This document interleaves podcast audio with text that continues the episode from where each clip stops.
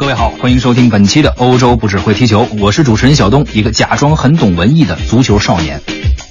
今天我们要聊的这支球队呢，最近这几年呢进步斐然。按照非法并不是特别绝对准确的排名，从积分上看，他们大约从十年前的第七十一名升到了现在的第二名。第七十一名是什么概念啊？当年咱们国足排非法的第七十六名，基本上呢是这个档次。这个球队当时有多弱啊，您就能看出来了。不过现在呢，这支球队人家是鸟枪换炮了。这个国家的首都呢，也被称为欧洲的首都，巧克力、钻石、啤酒，哎，特别出名。其实有的人听到咱们现在放的这段音乐，可能已经猜到了，咱们要说的这个国家就是比利时。按照惯例呢，概括一下啊，我也不知道该概括几个字儿。比利时给我个人的感觉，它是一个超现实主义的高级拼盘儿。又整出一更洋气的词儿——超现实主义。咱们后面慢慢说。这比利时足球呢，最近几年蔫不出溜的就往上爬，一不小心还成了世界强队。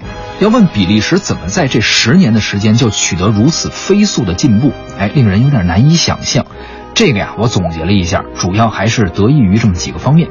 首先呀，他们特别的努力的抓青训，在年轻球员的培养上，比利时特别的花心思。二十一世纪初，比利时足协开始举国体制搞足球青训，集中全国最优秀的适龄球员，还做家长的思想工作。看见好苗子了，就劝家长让这孩子来踢球，并给予一些优惠的政策。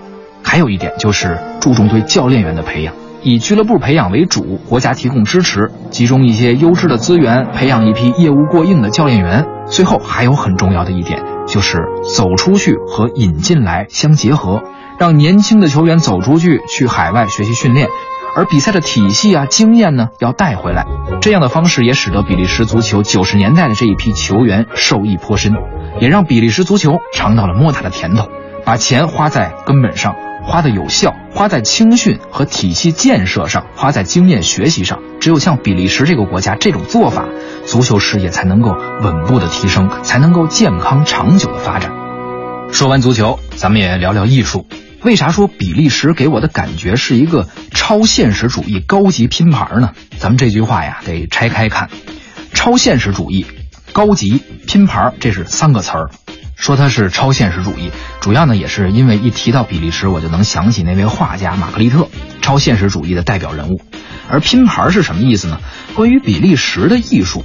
我想不出一个特别能够代表他气质的类别或者说人物，包括作品，好像每个领域他都能站上，而且绝对是这个领域的世界顶尖水平。顶尖嘛，所以说他高级。说到比利时，咱们能想到一位演员奥黛丽·赫本，大美女。比利时能在全世界范围内一提就知道的特别著名的女演员，其实也就这么一位，但是足够著名了。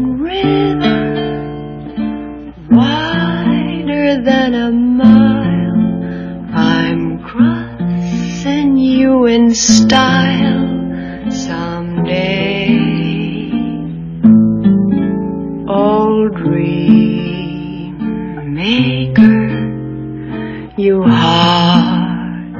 breaker wherever you're going, I'm going your way. 美术方面呢，画家刚才咱们说了，玛格丽特啊，绝对的大师。还有鲁本斯，而比利时世界范围内影响最广泛、传播范围最大的，我们都知道，动画片《蓝精灵》，还有这个《丁丁历险记》，哎，可谓说是深入人心的动画形象和动画作品。而这些呢，也都是我们认为的艺术。其实还有一些东西，你说它不是艺术吧，但确实它有艺术性。在这方面，比利时也有很多极具代表性的，呃，你说它是作品也好，或者说它是东西也好，比如比利时的巧克力。哎，它明明是一种食物，但当代这个做的好的巧克力，造型讲究啊，还有自己的品牌文化啊，历史悠久的这些，真的可以称之为艺术品。我们唱歌跳舞，快乐都而且比利时还拥有全世界最大的钻石加工地安特卫普，号称世界上每十颗未切割的钻石中就有八颗要经过安特卫普的处理。哎，钻石这个东西，你说它算不算是艺术品呢？这一切也就拼凑出了比利时的文化艺术拼盘儿，这之间你似乎找不到什么联系，它很杂，没有什么统一性，没有什么关联性。但是这个拼盘中的每一个元素都透着高级，你说这像不像一个高级拼盘呢？还有人可能会问了，你说半天超现实主义，这个究竟啥是超现实主义呢？这个在音乐上不太好体现，主要呢，咱们得看文学和美术方面，包括电影领域体现的更明显一些。一两句话说不太清楚，您也不爱听我说念一大篇的概念或者理论。简单说吧，我对超现实主义的理解是什么呢？首先，你得有现实主义之后才能超吧。也就是说，超现实主义的出现是在现实主义之后，大概是第一次世界大战之后，一些思想前卫的青年，他们发起了一场对资本主义传统文化思想的反叛运动，一种比较新的思潮，对文学呀、绘画、音乐等艺术领域都有所波及，尤其是绘画方面，或者说就是视觉艺术方面，它的影响最大。呃，具体怎么定义呢？我就不具体说了，因为网上有很多关于超现实主义的解释。我就说一点，我怎么看超现实主义的美术作品。比如，当您看到一幅画啊，看得清清楚楚，上面画的究竟是什么东西，非常具体，上面的每一个图案呀，每一个元素都是我们现实生活中您见过的啊，一点都不抽象。比如，他们爱用什么元素啊？有钟表、帽子，包括烟斗啊、眼睛、楼梯、钢琴等等。这些元素我们在现实生活中都见过，但是它在画面上的存在方式让你很费解。你现实生活中绝对看不到这些东西以这样的方式存在，比如什么扭曲的钟表啊，或者这个奇怪的楼梯呀，或者非常夸张的眼睛这种造型。说白了，东西还是那个东西，现实生活中都有，但你仔细看它这个画画的怎么就那么不对劲儿啊？很奇怪。恭喜您，基本上您看到了一幅超现实主义作品。我一说，您一听，具体您可以看看相关的作品，就一目了然了。比如比利时的画家玛格丽特啊，我们说的不是那个披萨玛格丽特啊，是这个画家。对于艺术作品的欣赏，每个人都有自己的理解，您可以看一看他的相关作品，这个不是我两三分钟就能说清楚的。平时多关注我们的节目，了解相关的艺术资讯，多看看展览，多听听音乐会，感性的认知非常重要。而关于音乐方面的超现实主义，其实呢就得到了二十世纪之后了，没有特别明确的时期划分啊。而二十世纪之后的艺术多元化也导致了多种流派的出现，不太好划分是什么主义。对于本就很抽象的音乐艺术来说呢，更是如此。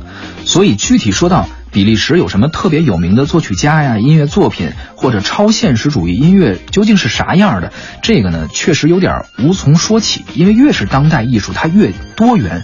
越融合，不光是比利时，咱们举例子说，咱中国的艺术其实也一样，越接近当代，越难以去界定艺术的种类，包括审美和审丑，其实有时候都很难分清。咱们天天看电视里边播的好多特别烂的电视剧，电影院里放的那些个别票房造假的烂片儿啊，还有一堆假装很单纯的艺人们表演出来的真人秀节目，按说这也算是影视艺术范畴的，但你说它真的是审美吗？怎么界定呢？也只有在一百年后，后人们来给当代咱们今天的这些艺术做一个评判，说二十一世纪的这个世界在科技飞速发展的同时，究竟留下了怎样的艺术，又有哪些代表性的作品可以被界定为一种主义？这个需要后人去评判。咱们再说回到比利时音乐方面呢，我想不出什么作曲家或者作品，但是我想到了一样乐器。说来也巧啊，还是晚上去超市买东西的时候啊，因为加班嘛，去超市买点晚饭。结账的时候呢，我听到一段音乐，也是快关门了。这个超市放了一首世界名曲《回家》，因为快关门了嘛，所以就让客人赶紧结账，赶紧回家。